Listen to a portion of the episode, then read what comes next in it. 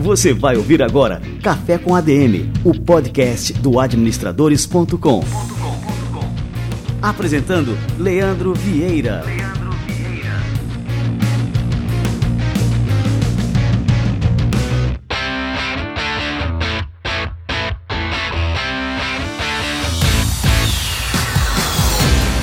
Galera, está no ar mais um Café com a DM, a sua dose de cafeína nos negócios. Estamos começando o nosso episódio número 286.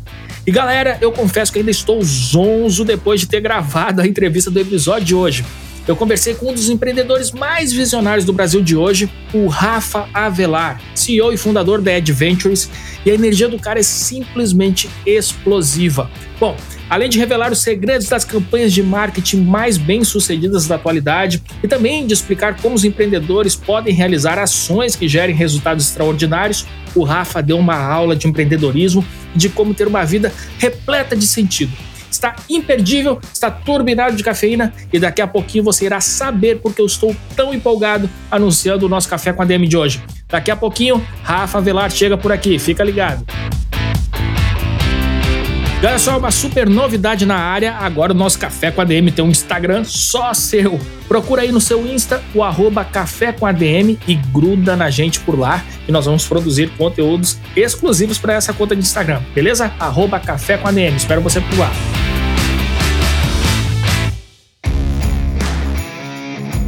Salto empreendedor com a Nuvem Shop.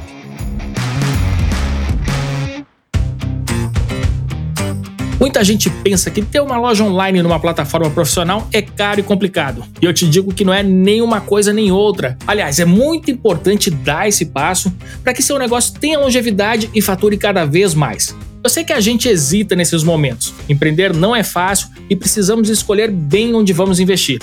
Digamos que você vende roupas e acessórios de moda, tem alguns clientes fixos no WhatsApp, uma página no Instagram, onde mais gente pede preço inbox do que efetivamente fecha a compra e vai conseguindo pagar as contas desse jeito. Mas sem uma plataforma de vendas profissional, dificilmente você sairá desse nível. O Insta pode reduzir o alcance da sua página, os clientes do WhatsApp podem trocar de número e sumirem. E aí? Por isso é tão importante ter o apoio de uma plataforma profissional como a Nuvem Shop, com ela, você sempre terá um fluxo de clientes para sustentar um faturamento com lucro. Além do mais, você não precisa abandonar seus canais de vendas tradicionais e ainda pode acrescentar outros, incluindo marketplaces. Com a Nuvem Shop, todos esses canais podem ser gerenciados de um só lugar. Cautela é importante, mas hesitação é o veneno do empreendedorismo.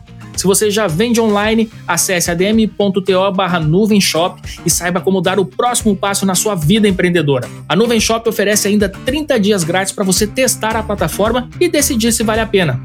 Mostre ao mundo do que você é capaz e crie sua loja online na Nuvem Shop.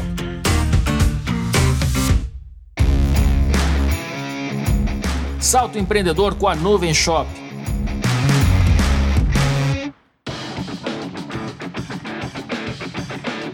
Hoje o que as empresas mais precisam é de criatividade. Então, que tal criar novas possibilidades? Da automação inteligente ao gerenciamento de nuvem mais simples. Crie algo que mude tudo. Saiba como em ibm.com/br barra Let's Create. IBM, vamos criar. Se você quer um cartão de benefício para sua empresa fácil de gerenciar, você precisa conhecer o iFood Benefícios sua empresa pode controlar o uso de todos os cartões por meio de uma plataforma que centraliza todas as operações. O iFood Benefício está de acordo com a regulamentação do Programa de Alimentação do Trabalhador, o PAT. Por fim, seus colaboradores passam a usufruir não só da expertise do iFood no mercado de delivery, mas também de uma rede de aceitação que abrange 4 milhões de estabelecimentos. Ah, e eles também conseguem gerenciar seus próprios benefícios pelo aplicativo. Você pode contratar o iFood Benefícios em menos de 5 minutos. Basta acessar o link aqui na descrição do programa e preencher o seu cadastro.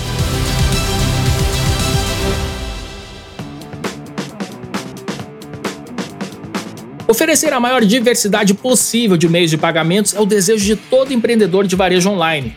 Hoje em dia, aos tradicionais cartões, transferências, débito em conta e até Pix. Mas há outro modelo de pagamento que está fazendo muito sucesso lá fora e chegou agora no Brasil, que é o boleto parcelado. A Coin é pioneira na oferta de boleto parcelado no Brasil e já transacionou mais de 600 milhões de reais desde 2019 nessa modalidade. Com o boleto parcelado, seu cliente não precisa comprometer o limite do cartão de crédito e fica livre para fazer compras com maior ticket médio na sua loja. Você também pode atingir uma parte da clientela que não usa cartões nem tem relacionamento com bancos. Estima-se que 34 milhões de pessoas sejam desbancarizadas hoje no Brasil. Tudo isso com muita tecnologia e segurança, a Coin tem uma tecnologia própria contra fraudes que é continuamente testada em mais de 20 mil transações por mês. Conheça a Coin pelo link que eu vou deixar na descrição do programa e saiba mais sobre o boleto parcelado e outras soluções de pagamentos para sua loja online. Coin, agora pode! A gente sabe que ter uma vida saudável, praticar atividades físicas e ter hábitos equilibrados favorece muito a nossa qualidade de vida e ainda por cima nos torna mais dispostos para trabalhar. Para as empresas, existem várias maneiras de investir no bem-estar dos seus colaboradores, mas foi na Betterfly que eu enxerguei o potencial de mudar o mundo.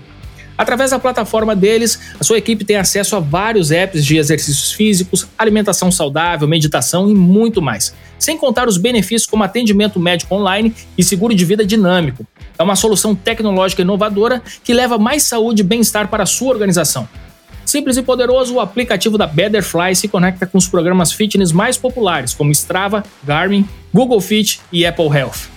E a cada vez que o usuário fizer alguma atividade, a cobertura do seguro de vida da pessoa aumenta. Mas não é só isso. Essas atividades também se tornam Better Coins, moedas que podem ser convertidas em doações como pratos de comida, água potável e árvores reflorestadas através das nossas ONGs parceiras.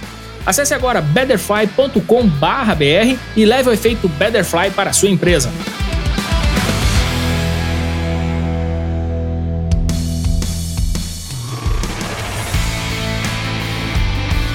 Muito bem, galera. Cafezinho fervendo. Vamos receber essa fera, Rafa Avelar.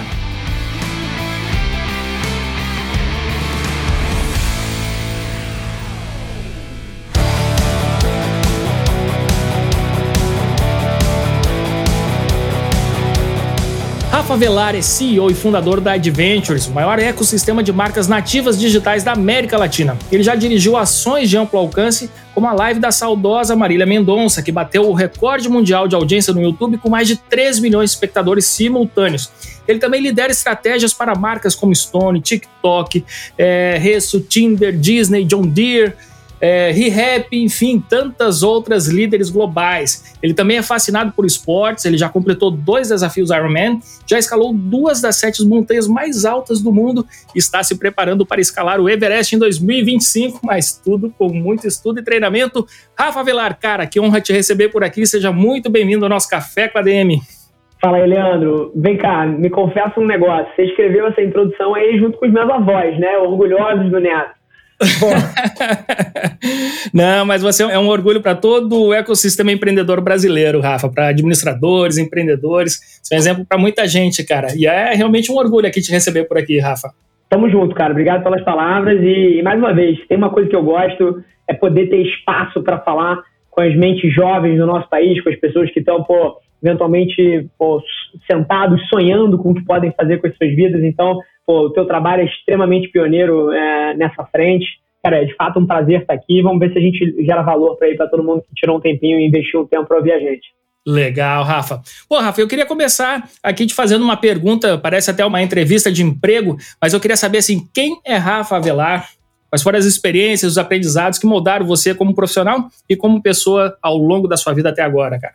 Cara, é, não é muito difícil me entender, tá? Sendo super sincero. É, eu, eu não sei o quanto dos ouvintes aqui conhecem um pouquinho da minha história, mas é, eu comecei a minha carreira de uma maneira super não tradicional. Então, trabalhando numa empresa pequena é, do meu padrasto, uma empresa de tecnologia, e aí cortando uma história longa para uma versão curta, a empresa que vendia 2 milhões por ano, mais ou menos, cara, usando a internet, conteúdo e redes sociais, e tudo que hoje em dia ficou famoso 10 anos depois, a gente levou um negócio de 2 para 40 milhões, nas costas disso, eu, eu, saio da empresa da família, abro uma aceleradora é, de marcas digitais também, que na época tinha o meu nome, chamava Avelar, um pouco da minha ambição ali era fazer isso por centenas de outros negócios pequenos, assim como o meu, então usar a internet para trazer resultados e crescer negócios é, através de conteúdo, e-commerce, performance, tudo que hoje em dia não pode faltar numa empresa moderna.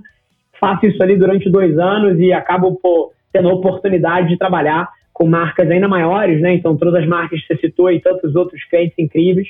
Então, eu acho que isso é um pouquinho da trajetória de quem vê as redes sociais, de quem vê as notícias, né? Pô, Adventures valendo meio bilhão de reais quase, investimento, todos os maiores fundos do mundo.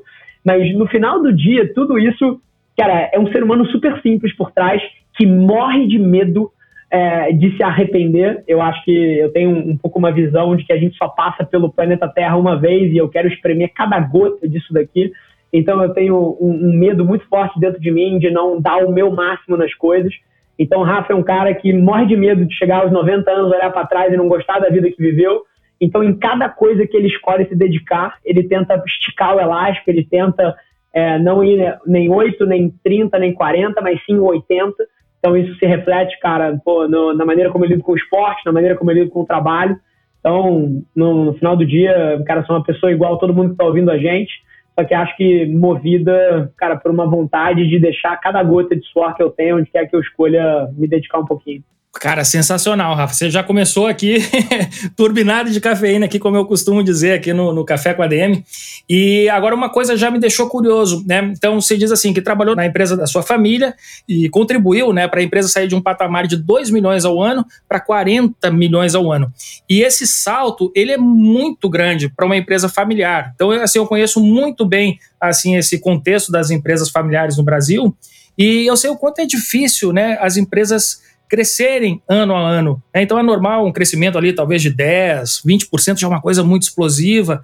Né? E, bom, enquanto a gente está falando, eu não, não, consegui nem fazer o cálculo aqui na hora, né? mas sair de 2 para 40 é uma, uma coisa muito, né? Imagina.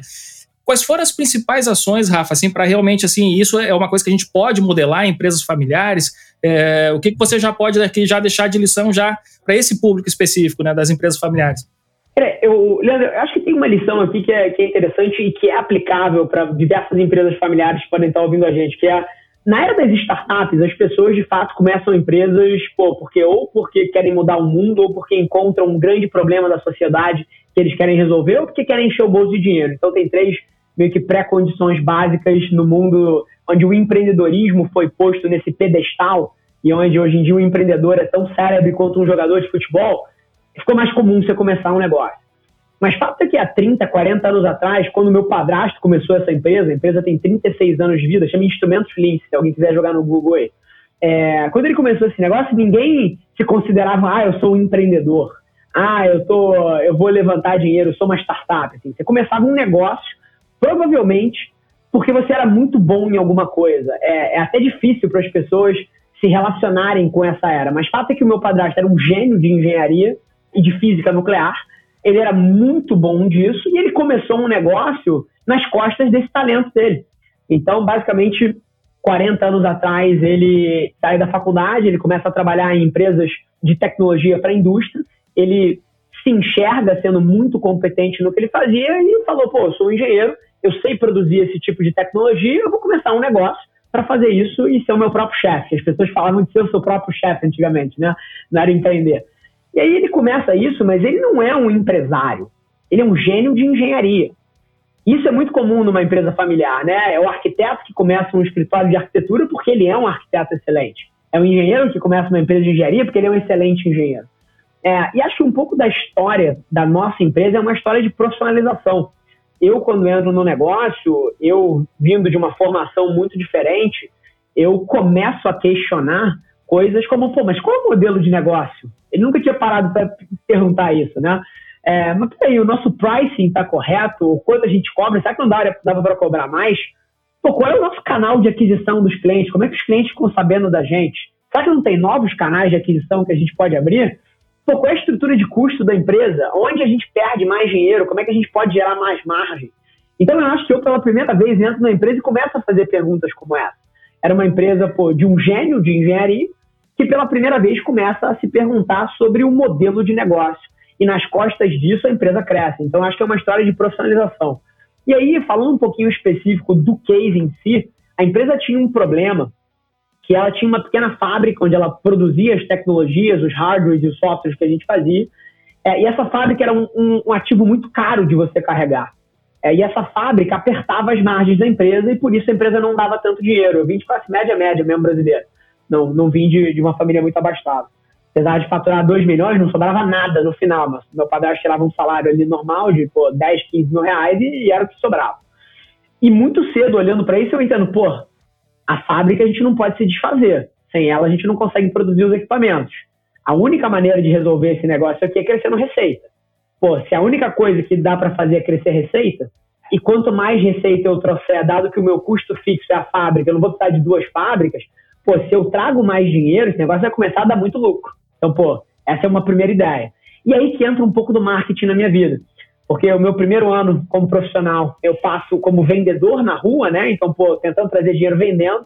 Eu entendo que isso não é escalável. Eu falo assim, pô, eu posso investir horas e horas aqui tentando vender, mas só tem um Rafa pô, como é que eu consigo trazer mais clientes e montar uma máquina de aquisição onde os clientes cheguem até a gente? E aí eu começo a estudar marketing, começo a entender sobre marketing, e é basicamente o que eu montei ali. Até hoje, a empresa é dona dos principais portais de conteúdo dos setores onde ela trabalha. É por ali que os clientes conhecem a gente, conhecem os produtos, e depois o time de vendas internas ali trata cada um dos clientes que chega e, e cria as oportunidades comerciais. Então, basicamente, esse é um pouquinho da história, uma mistura do que foi feito ali, que pode ser um aprendizado para todo mundo aqui. É um case de profissionalização e é um case de marketing de conteúdo. Que eu acho que são duas coisas que, na minha trajetória empreendedora, sempre foram super presentes. É interessante também ver que é um case também de digitalização completa né, de um negócio. Então, você vai para um negócio que é assim totalmente tradicional, tá falando de fábrica, aquela coisa, né? Não tinha nem site. Então, né, bem tradicional. E você falou que tem os principais, agora os principais canais de conteúdo na área. Cara, é impressionante isso. Já damos aqui uma grande lição aqui para os nossos ouvintes, né, que é possível, né, realmente dar esse salto, né, em direção à modernidade nos negócios, né? Qualquer negócio pode passar por esse tipo de transformação, né? Sem dúvida, Leandro. E aqui eu acho que tem, tem até um, um gancho para todo mundo que está ouvindo a gente se eles tivessem que sair daqui com uma grande lição, talvez, um administrador que está ouvindo a gente, sair com uma grande lição que ele pode levar para o negócio dele, é a lição que mudou a minha vida, cara. É que conteúdo é a porta de entrada para as oportunidades de negócio do mundo moderno. E eu acho que tem muita gente confusa sobre o que, que conteúdo significa. Eu vejo muita gente falando, ah, pô, preciso produzir conteúdo, pô, redes sociais é importante. A pessoa repete essas coisas, mas ela não entende o fundamento intrínseco por trás do porquê que isso é importante. E o motivo que conteúdo é importante é super simples. Antigamente, é, se você queria chamar a atenção de alguém, é, e aí você pode voltar aos últimos dois mil anos, os últimos três mil anos, desde os sinais de fumaça dos homens das cavernas. Por que, que o sinal de fumaça funciona? Porque antigamente as pessoas ficavam olhando para o céu para se guiar. Você se guiava pelo sol, você se guiava pelas estrelas. Então, se tem alguém fazendo sinal de fumaça, você vê o sinal de fumaça. Então, ao mesmo tempo, pô, se você volta 50 anos atrás, 30 anos atrás, por que, a televisão ganhou tanta proeminência? Porque a atenção das pessoas estava na televisão. E hoje em dia, a atenção das pessoas está dentro do celular. Eu duvido que tem alguém que está ouvindo a gente aqui que o celular está a mais de um metro de distância. É impossível. Eu provoco até outra coisa. Eu duvido que alguém esteja ouvindo a gente e não tenha olhado o celular enquanto está ouvindo a gente. Todos vocês olharam, provavelmente. Então, a partir do momento que você entende que a atenção das pessoas está dentro do celular e que dentro do celular ela está predominantemente dentro das redes sociais, cara, como é que você chama atenção nas redes sociais? Conteúdo. Então, conteúdo é a porta de entrada para você gerar conexão com seus possíveis clientes. Mas mais do que isso, o conteúdo tem um efeito importantíssimo que é ele aumenta a sua capacidade de influência. Para para lembrar do Rafa. O Rafa, quando começou a carreira, era vendedor. E ele batia de porta em porta nos clientes para mostrar os equipamentos, apresentar as soluções. Por mais que o Rafa goste de trabalhar pra caralho e trabalhe 20 horas por dia, o Rafa só tem 20 horas. E ele pode trabalhar 7 dias por semana, mas ele só tem 20 horas por dia. Quando você começa a produzir conteúdo como parte do seu mecanismo de pô, encontrar os clientes, comunicar, influenciar o processo de decisão deles, você passa a ter muito mais de 24 horas se você faz isso bem. Por quê? Leandro, a gente está aqui batendo papo, a gente vai ficar uma hora batendo papo aqui. Em teoria, eu só poderia estar te influenciando durante essa uma hora. Porque a gente está aqui e só tem eu e você nessa sala. Agora, nessa uma hora que a gente está aqui, provavelmente dezenas de milhares de pessoas assistiram aos meus conteúdos na internet, assistiram aos conteúdos das minhas empresas na internet e estão moldando opinião. Então, até enquanto o Rafa dorme, ou enquanto o Rafa grava um podcast, as pessoas estão sendo influenciadas. Então, você tem duas coisas aqui que são parte, uma parte muito relevante da minha história, e que todo mundo que está ouvindo a gente deveria levar muito a sério, é número um, conteúdo é a porta de entrada para você fazer grandes modelos de negócio no futuro. E número dois, o motivo que ele é tão poderoso é porque ele é a primeira coisa na história que escala o tempo de influência de uma pessoa. E isso é muito poderoso.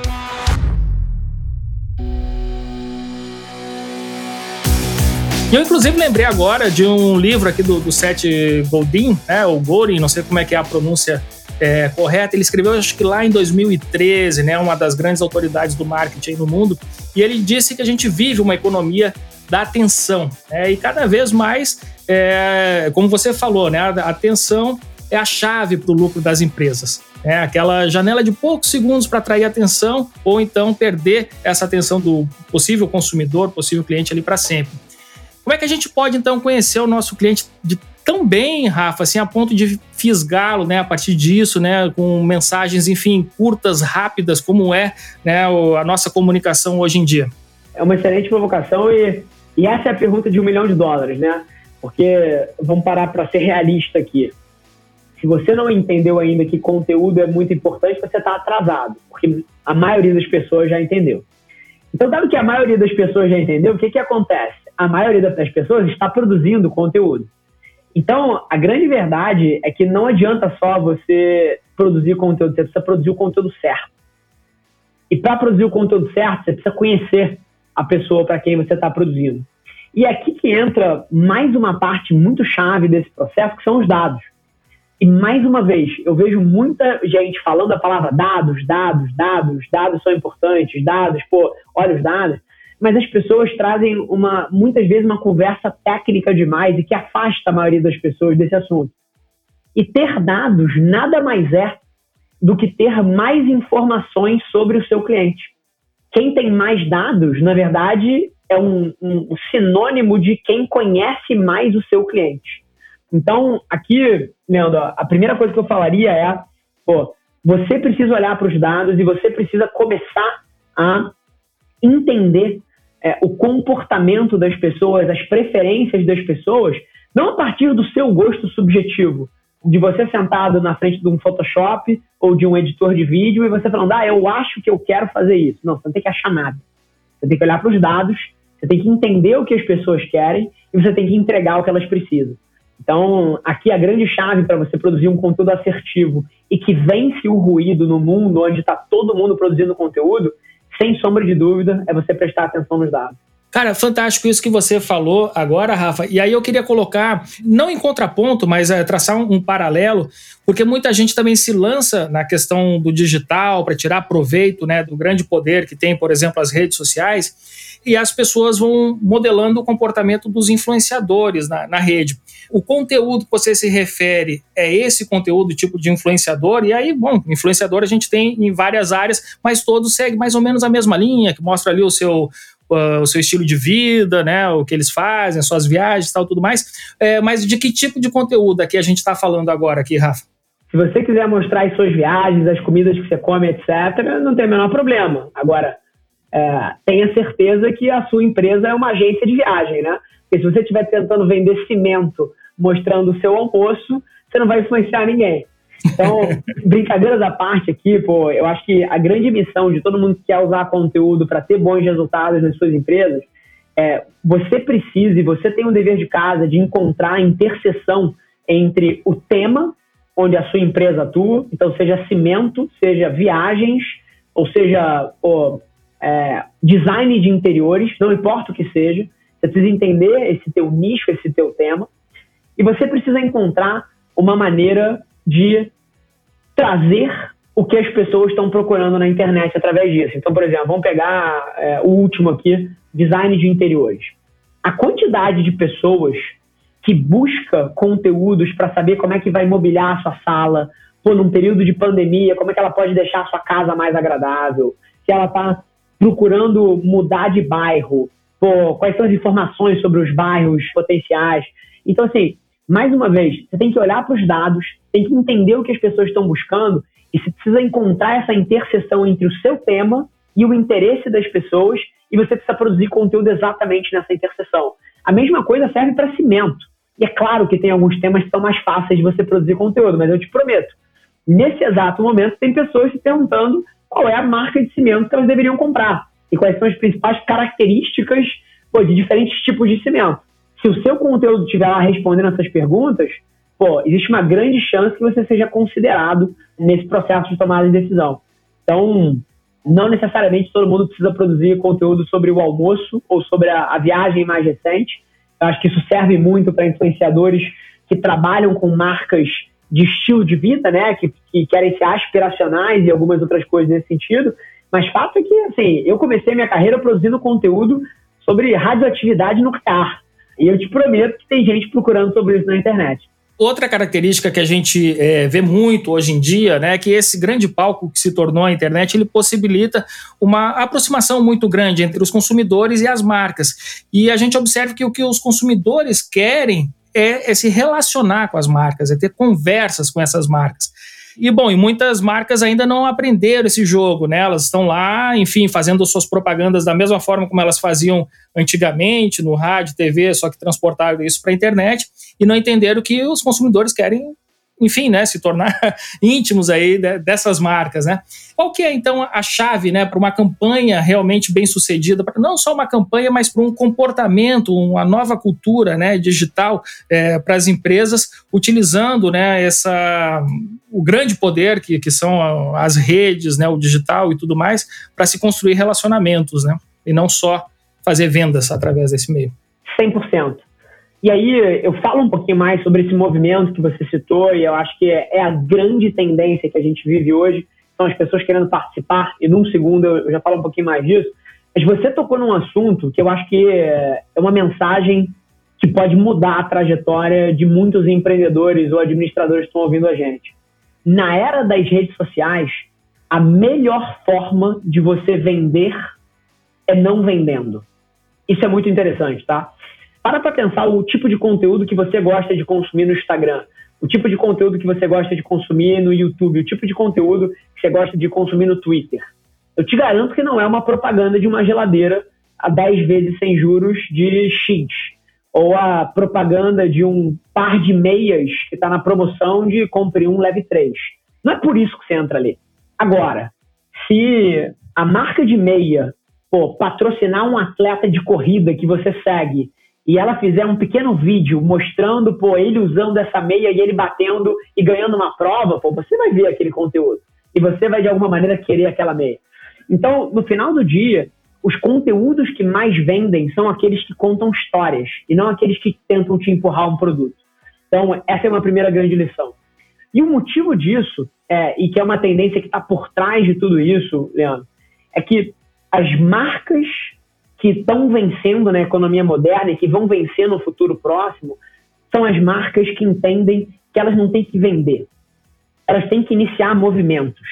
É uma tendência que a gente observa que as pessoas elas querem participar mais. Elas querem pertencer mais. Elas querem co-criar mais com as marcas e com os produtos que eles amam e com os produtos que eles usam. A gente está vivendo o nascer de uma era onde a cocriação com essas comunidades tem que estar no centro de tudo que uma marca faz. É, e o consumidor está cada vez mais propenso a se tornar um fiel cliente das marcas que dão para eles essa oportunidade de participar. Pô, os consumidores querem opinar no produto, eles querem opinar no novo branding, eles querem poder decidir a nova caixa, a nova embalagem. Eles querem poder decidir quem é o atleta que você vai participar para que ele possa ver o atleta que ele ama usando o produto que ele gosta. Então, a gente está vivendo a era da participação. E não é mais suficiente só uma marca comunicar. Ela tem que ouvir, ela tem que dialogar. Isso é esperado de uma marca moderna. A gente passou, talvez, aí os últimos 100 anos. Essa é uma história bacana, não sei se você concorda, mas é um pouquinho a maneira que eu vejo. Há 200 anos atrás, o meu tataravô, o seu tataravô, eles compravam pão, ou carne, ou leite, pô, do fornecedor que eles conheciam, né? Então ele conhecia o, o cara que entregava leite, ou o fazendeiro que produzia leite. Pô, há 100 anos atrás, a minha avó conhecia o padeiro que assava o pão. ela chamava lá, o seu Antônio, tem pão aí? As pessoas se conheciam, você conhecia com quem você fazia negócio. Nos últimos 100 anos, a gente viveu a era das megacorporações e a gente se distanciou. Você não sabe quem é que fabrica o Wikibold. Você vai lá no supermercado e está lá, mas você não sabe quem é o padeiro, você não sabe qual foi o ingrediente, você não sabe qual é o forno. E a gente perdeu essa conexão com os nossos provedores. Muito drivado pelos modelos de mídia, porque a maneira que essa marca chegava até você era a televisão. Não era porque você estava próximo da pessoa que produzia. E na era da televisão, não existia oportunidade de diálogo. Era um canal onde só a marca falava com você. Você não tem como devolver uma comunicação. Se você não gostou da propaganda, aquilo ali não tem um canal para você retrucar ou para você fazer uma pergunta. É um canal de um para muitos. E na hora que a internet ganha o protagonismo que ganha, é, e eu estava vendo uma notícia super interessante de que mais de 85% das pessoas é, de classe C e D no Brasil já têm smartphones, cara. Eu vi esse dado essa semana, fiquei, fiquei boquiaberto, inclusive. Mas o que a internet faz? Ela devolve esse poder para as pessoas. Então, hoje em dia, a marca não fala de uma para muitas, é de muitos para muitos. As pessoas ganharam a voz de opinar de volta. Então, se você não acredita no princípio da marca, se você questiona o ingrediente, hoje em dia você tem aonde falar. É, há 20 anos atrás, você entra no saque da Wikibold e falar que você questiona o plástico que ele usou no pão. Você não tinha esse canal. Hoje em dia está lá. E, inclusive, pô, você tem N episódios de, por exemplo, passageiros de companhias aéreas que são maltratados e que postam um vídeo na internet e que no dia seguinte a ação da empresa cai 7%. A internet devolveu o poder de volta para as pessoas e a gente tem usado isso muito bem, né? E eu acho que tudo que a gente tem visto aí, não sei o quanto você e todo mundo que está ouvindo a gente conhece ou é profundo, mas tudo que a gente está vendo dessa revolução da Web 3, que é a nova era da internet, só vai potencializar e muito o poder de cada um de nós frente às grandes corporações aí. Cara, show de bola. E no meio disso tudo, Rafa, tem também essa mudança de gerações que está cada vez assim mais acentuada. Então, assim, por exemplo, quando eu comecei, eh, a gente estudava essa coisa de geração lá nas aulas de marketing e tal, mas era uma coisa que a gente nem ligava, que quem era o baby boomer, geração X, a gente não ligava muito para isso. É, e aí, de uma hora para outra, a gente começou a falar muito na geração Y, né? Então, isso aí foi um estouro, que as pessoas tinham orgulho de pertencer a uma geração, a geração Y.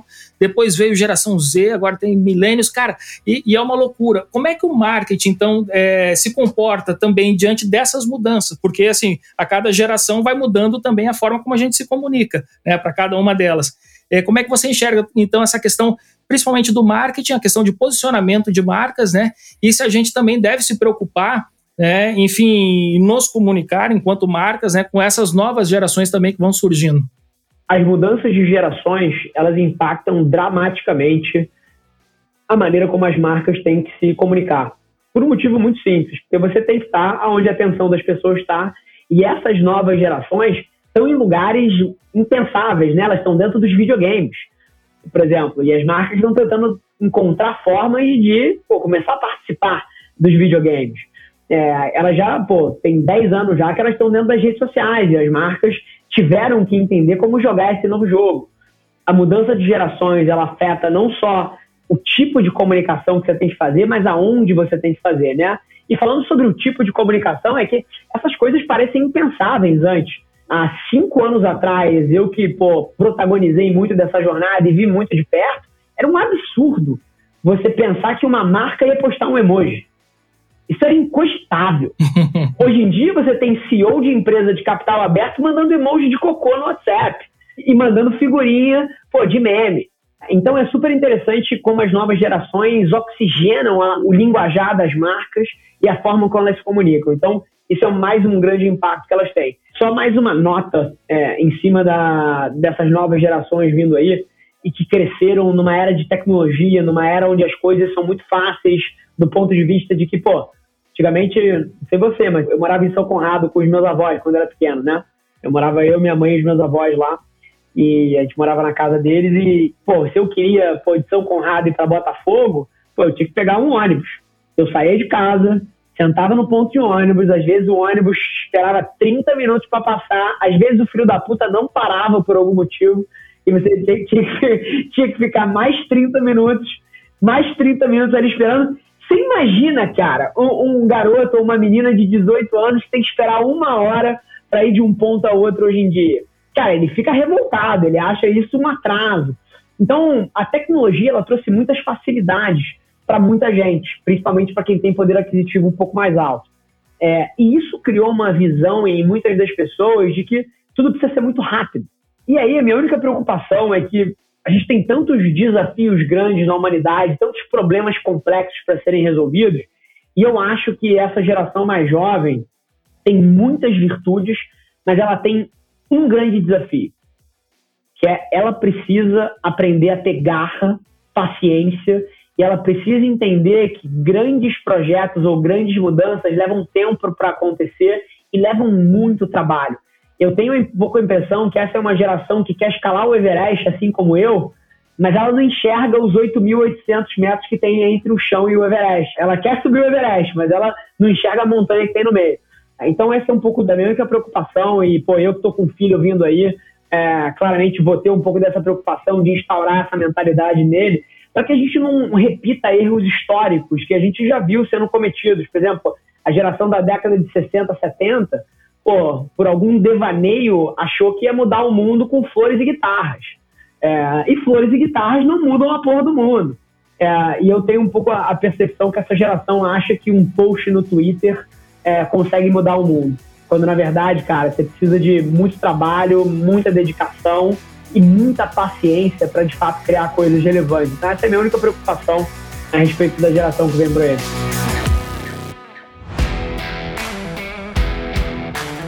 Bom, ô Rafa, é, tem uma palestra sua é, no INSPER, foi num TEDx, e que você diz que a gente vive a maior oportunidade de todos os tempos para se fazer negócio e também para buscar uma vida com significado.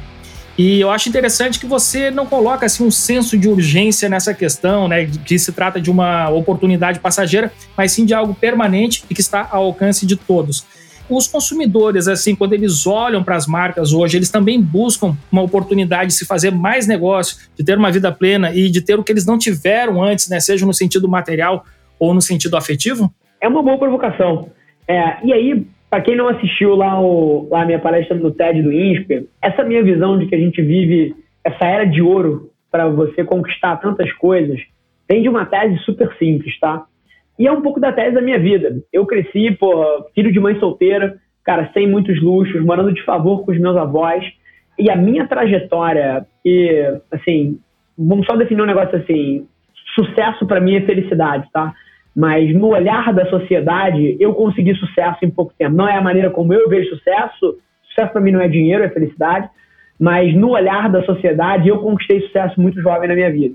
E a minha história é a materialização dessa oportunidade. Cara, eu cresci, mais uma vez, nunca me faltou nada. Pô, minha mãe conseguiu prover ali, pô, é, me colocar em boas escolas, apesar da gente ter tido uma vida dura no começo da minha vida. Mas, assim, Cara, com 30 anos, em teoria, eu podia me aposentar já. Eu não preciso mais trabalhar. E eu sou um subproduto dessa era de ouro que eu digo que a gente vive. E o motivo é super simples. Se a gente volta 50 anos atrás, 100 anos atrás, na época dos nossos avós ou bisavós, por exemplo, pô, o meu bisavô não tinha como ter uma carreira como a minha. O meu avô não tinha como ter uma carreira como a minha. Essa oportunidade não estava aí fora. Não era prático você empreender. Vou dar um exemplo aqui. Se você quisesse acesso a conhecimento de ponta, você precisava ser rico, porque você precisava ir estudar numa belíssima faculdade, pô, talvez estudar lá fora, porque as faculdades no Brasil, há 100, 200 anos atrás, pô, não eram as melhores do mundo, então você precisava provavelmente estudar nos Estados Unidos, estudar na Europa. Isso era para muito poucos. E mais do que isso, na hora que você entrava numa empresa, no mínimo, para você virar um diretor, você demorava 30, 40 anos. A carreira era muito mais lenta, você tinha uma cabeça de hierarquia muito forte. E se você era um empreendedor, por exemplo, você tinha poucas grandes fortunas pelo mundo que, se escolhessem apostar na sua ideia, aí você voava. Tudo isso hoje em dia mudou. Se você pô, entra numa startup com 18 anos e você é um grande talento e trabalha pra cacete, você tem condição de, com 23, poder se aposentar. Se você é um empreendedor e tem uma ideia incrível ou, ou se resolve se dedicar a um grande problema que a humanidade tem e resolve esse problema, cara, nunca vai faltar dinheiro para você, porque os fundos de investimento vão te apoiar. Se você eventualmente não tem condição de pagar uma belíssima faculdade, pô, você pode fazer engenharia no MIT pelo YouTube. Então, assim, a educação de, deixou de ser gargalo. Tá no YouTube, você pode seguir pessoas que já trilharam o caminho que você quer trilhar e aprender com elas. Você pode ouvir conteúdos como esse podcast que podem te dar um estalo que faz você virar uma chave. Então, um pouco da minha visão dessa oportunidade é porque nunca antes na história você teve esse acesso a conhecimento, esse acesso a capital, esse acesso a oportunidade. E é claro que a gente ainda tem muito para andar. Eu tenho a percepção que de vez em quando, cara, a gente se julga contra caramba, nada tá bom, pô, é, tudo tá muito difícil. Eu prometo que ninguém aqui que é vivo hoje gostaria de voltar 100 anos atrás e viver na época dos nossos bisavós. Aquilo era difícil. Passar pela Segunda Guerra Mundial, aquilo é difícil. Essas são algumas das minhas percepções do porquê eu sou tão positivo e otimista sobre tudo que a gente está vivendo em termos de oportunidades e, e, e o caminho pela frente aí. Eu queria te perguntar agora como é que foi a criação da Adventures, né? Como é que surgiu é, a ideia desse projeto, né? Que é super ambicioso, super bem sucedido. E conta pra gente também alguns cases, assim, que a gente possa compartilhar aqui no Café com a DM, por favor. A Adventures é uma empresa super simples. A gente ajuda marcas de clientes a fazerem três coisas: estratégias de conteúdo, estratégias de e-commerce e estratégias de influenciadores. Então, como você falou, a gente trabalha pô, com empresas que vão desde TikTok, Tinder, Disney, é, Hasbro, ReHap, é, Zap, Dominus, Ami, Arezo, Lojas Americanas, Monte Carlo, Riot, assim, grandes marcas mesmo, a acelerar seus resultados na internet. E, além disso, a gente também tem uma outra parte do negócio onde a gente usa essa mesma competência e esse mesmo, é, essa mesma base que a gente tem para fazer isso para marcas que são nossas. Então, essa é uma grande inovação no modelo de negócio. Esse ano, por exemplo, a gente deve lançar alguma coisa entre seis e sete marcas que são nossas. Então, e aí tem mais uma coisa interessante, a gente vai sempre lançar em sociedade com alguma grande celebridade brasileira. Em breve a gente deve ter umas boas notícias nesse sentido. E aí, assim, eu acho que cases tem vários, né? Então, pô, você citou, por exemplo, cara, a, live da Marília Mendonça, que na verdade era uma campanha da Stone, né? É, no meio da pandemia, fez parte de uma grande ação que a gente fez para trazer negócios para as pequenas e médias empresas pelo Brasil que tinham sido forçadas a fechar as suas portas. Então a Stone tinha criado toda uma infraestrutura para que elas pudessem continuar vendendo mesmo com as portas fechadas. E a live da Maria Mendonça foi um grande momento pô, de trazer atenção para esse tema.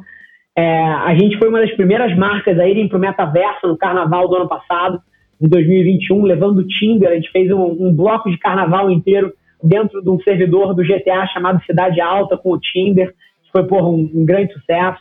A gente foi uma das primeiras, na verdade, a gente foi a primeira marca, a primeira empresa do mundo a levar histórias da Disney. Então, aí, Disney, eu tô falando desde Marvel até personagens clássicos como Mickey e, e tantos outros para dentro do ecossistema de assistentes virtuais de voz, né? Então, é, ano passado, no Dia das Crianças, a gente lançou uma série de seriados, que eram vários episódios que contavam histórias através do assistente do Google, do assistente da Amazon, da Alexa. Então, as crianças podiam interagir ali e tomar decisões junto dos personagens no Dia das Crianças. Pô, a gente levou a, a Pablo Vittar para uma grande campanha com o TikTok para trazer reconhecimento sobre a causa LGBTQIAP+, no mês de junho do ano passado. E, assim, campanha eu acho que é o que não falta. Desde o lançamento de games da Riot. Então, assim, eu acho que a gente fez muita coisa legal. Mas se tem uma coisa que une todos os nossos cases, é sempre conteúdo, influenciadores e comércio eletrônico, e-commerce, que são as três grandes competências aí da empresa. E acho que um case que a audiência aqui pode lembrar um pouquinho melhor, o carnaval do ano passado também, a gente também levou a Anitta para procurar o próximo namorado dela ou o próximo crush dela dentro do Tinder. Esse aí moveu muita coisa e foi o assunto do carnaval do ano passado aí também. Ô, Rafa, agora uma curiosidade, né? O time de vocês, é, a gente está falando assim de competências é, de criatividade que vão muito acima da, da média do que a gente encontra no mercado. Como é que vocês atraem né, esse tipo de profissional? Esse é um bom ponto e eu acho que serve para profissionais criativos, Leandro, mas mais do que profissionais criativos, eu acho que é um, um modelo para empresas que querem ter os melhores talentos do mercado de fato. A Adventures é uma partnership. Eu não sei o quantas pessoas que estão ouvindo a gente conhecem sobre esse tema, tá? Mas uma partnership é uma empresa onde os melhores talentos da empresa são convidados a ser sócios da empresa. E quanto mais, ano após ano, eles continuam fazendo um trabalho incrível, eles vão crescendo como sócios e vão, sócios e sócias e vão se tornando cada vez sócios e sócios mais relevantes. Então vão ganhando mais participação na empresa. E esse é um conceito muito poderoso. Porque o que acontece nos modelos tradicionais? Pô, você tem um grande talento ali, que beleza, tá ganhando um salário bacana, mas aquela empresa nunca vai ser dele. Aquela empresa tem um dono ou uma dona. E isso é muito limitado, porque a única forma de você construir patrimônio de verdade e de você construir riqueza de verdade é via o que a gente chama de ganhos de capital, né? Que é você sendo tendo um pedaço de alguma coisa que cresce bastante e eventualmente um dia você vende esse seu pedaço e você de fato ganha muito dinheiro, né? Então, se tem uma coisa que une os melhores talentos, é número um, eles querem trabalhar com alguma coisa que eles acreditem, é, esse é um pilar. Número dois, eles querem trabalhar do lado de pessoas que são excelentes e que inspirem eles. As melhores pessoas querem trabalhar do lado das melhores pessoas, né? E uma terceira coisa que une as pessoas muito boas é que elas querem ganhar dinheiro. Porque elas sabem que elas são muito boas e quem é muito bom merece ganhar muito dinheiro. Então, por várias vezes as empresas conseguem equalizar o primeiro ponto, que é pô, trabalhar com propósito. Tem várias empresas com bons propósitos. Ao mesmo tempo, várias empresas conseguem, de fato, pô, ter um, um excelente time, criar um bom ambiente de colaboração ali entre pessoas de alto nível. Mas essa última parte de dar para esses profissionais uma avenida para eles, de fato, construírem muito patrimônio, se eles quiserem, se eles quiserem ter esse tipo de dedicação, tem muitas empresas que fracassam aqui. Você não consegue fazer isso numa empresa tradicional. E quando a gente foi lançar Ventures para o mercado, a gente percebeu que no mercado criativo não existia isso.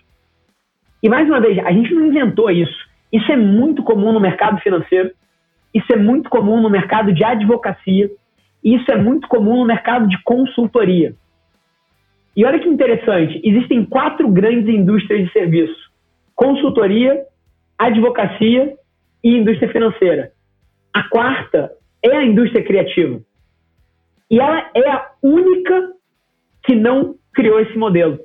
Então, quando a gente lançou Adventures para o mercado e a gente foi com esse conceito de ser uma partnership, fato é que a gente conseguiu e tem conseguido cada vez mais atrair esses talentos que sabem que são bons, que querem estar do lado de pessoas muito boas, mas que querem ter a oportunidade de construir um patrimônio que mude a vida deles e das famílias e dos respectivos. Então, eu acho que é um pouquinho esse aí a, a fórmula. Rafa, eu queria saber agora qual que é a tua indicação de leitura aqui para os nossos ouvintes. Eu estou muito curioso, cara, com a caneta na mão aqui para anotar já e já comprar na sequência. Manda aí.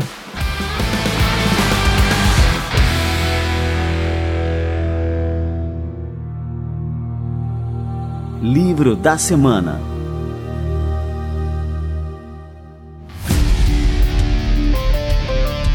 Quem me acompanha um pouquinho mais pelas redes sociais, etc., sabe que é, eu sou apaixonado, eu leio dezenas de livros por ano. Já cheguei a ler mais de 100 livros em, em, em certos Nossa, anos. Cara. Leitura é uma parte central de quem eu sou, é um momento de relaxamento meu. Então, assim, recomendar livro para mim não é uma tarefa fácil porque eu acho que às vezes as pessoas subvalorizam o poder de um livro, tá? É, a maneira que eu enxergo leitura é durante aqueles 30 minutos, durante aqueles 40 minutos, enquanto eu estou lendo alguma coisa, eu estou pegando emprestado o cérebro de alguém para mim. E isso é muito poderoso para te provocar, para te dar o poder de criatividade, te trazer boas ideias. Então, é um hábito que eu tenho, que eu recomendo para todo mundo. Eu vou recomendar um livro que recentemente mudou a minha visão sobre tecnologia. Então, eu acho que se tem um tema que todo mundo que está assistindo a gente deveria se debruçar nos próximos anos, principalmente as pessoas mais jovens, é o papel de tecnologia no nosso futuro. Tecnologia está comendo tudo e vai entrar em todas as indústrias. E quanto mais conhecimento desse tema você tiver, mais você vai ser capaz de se diferenciar na sua carreira, diferenciar a empresa onde você trabalha ou a sua própria empresa. E recentemente teve um livro que eu li que fala sobre o conceito de crescimento de empresas de tecnologia. Quem escreveu ele foi um cara chamado Andrew Chen, que é um dos sócios sêniores de um fundo de investimento chamado Anderson Horowitz, que é um fundo de investimento que investiu em Facebook, investiu em Twitter, investiu em Zoom. Provavelmente todos os apps que Uber, todos os apps que estão na tela principal do seu celular, a Anderson Horowitz é investidora, tá? Então, essa é uma boa maneira de você conhecer os caras. É, e o Andrew Chen é o cara que lidera a prática de empresas de internet, de empresas de tecnologia. E ele escreveu um livro que se chama The Cold Start Problem, que basicamente destrincha o passo a passo dos principais desafios que as empresas de tecnologia encontram para poder crescer e para poder se tornar empresas multibilionárias como essas que eu citei aqui. E é um livro que mistura uma visão estratégica muito didática com também ações bem práticas que você pode tomar se você estiver ambicionando construir uma startup. Então, eu acho que é uma leitura que é imprescindível para qualquer empreendedor ou trabalhador que queira fazer alguma coisa relevante no espaço de tecnologia.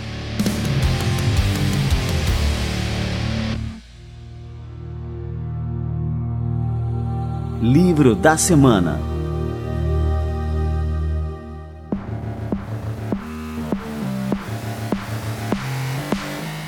Sensacional! Ô Rafa, cara, antes de encerrar, eu queria só te perguntar o seguinte: você falou assim, olha, com 30 anos eu já poderia estar aposentado.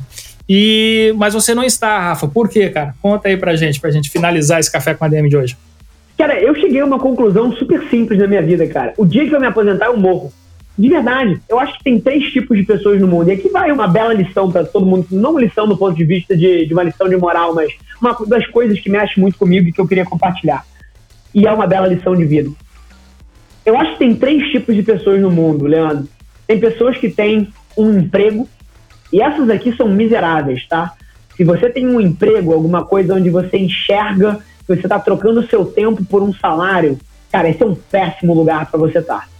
Porque a gente passa muito tempo da nossa vida trabalhando e puta que pariu, se você não enxerga propósito nenhum no que você faz, cara, sua vida vai ser um lixo.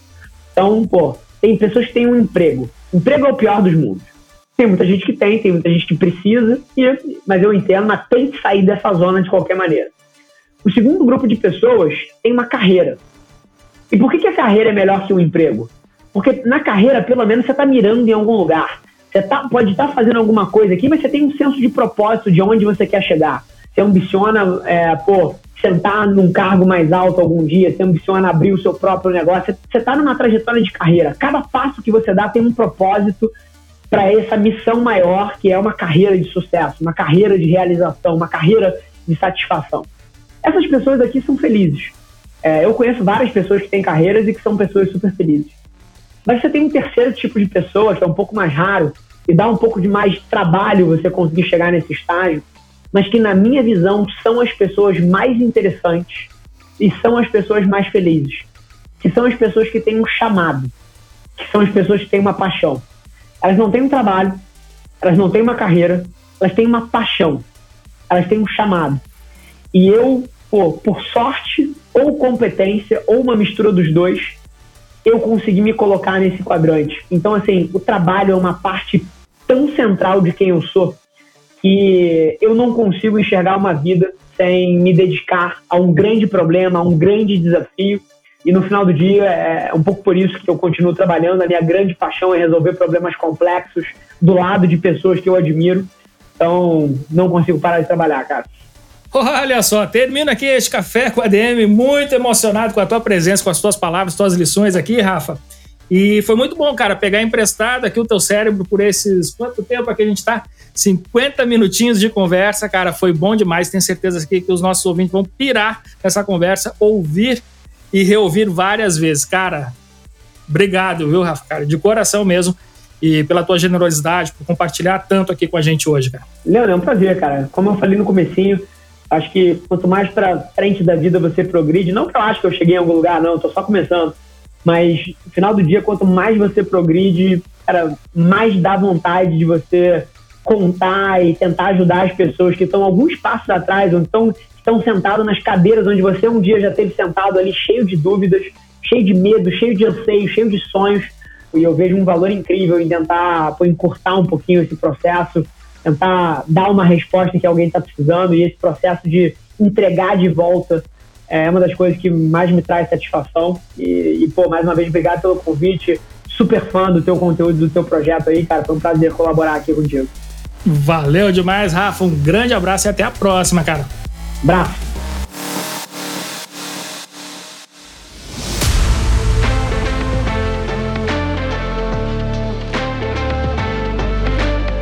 Simplesmente matador. Rafa Velar aqui no Café com a DM. Cara, você tem que grudar no Rafa Velar, procura por ele no Instagram, no LinkedIn. O cara é muito fera. E olha, eu fico muito feliz de ver que ele, pô, o cara é muito novo, o cara tá recém começando. Imagina o quanto de contribuição o Rafa ainda vai dar para o nosso país, para nossa sociedade como um todo. É um cara como esse tem poder de mudar o mundo. Sensação de dever cumprido de ter trazido mais cafeína aqui para sua vida com esse episódio exclusivo aqui com Rafa Velar. Turma, na semana que vem a gente volta com mais cafeína aqui para vocês. Combinados então? Então aguardo vocês na próxima semana em mais um episódio do Café com a DM, a sua dose de cafeína nos negócios. Até lá!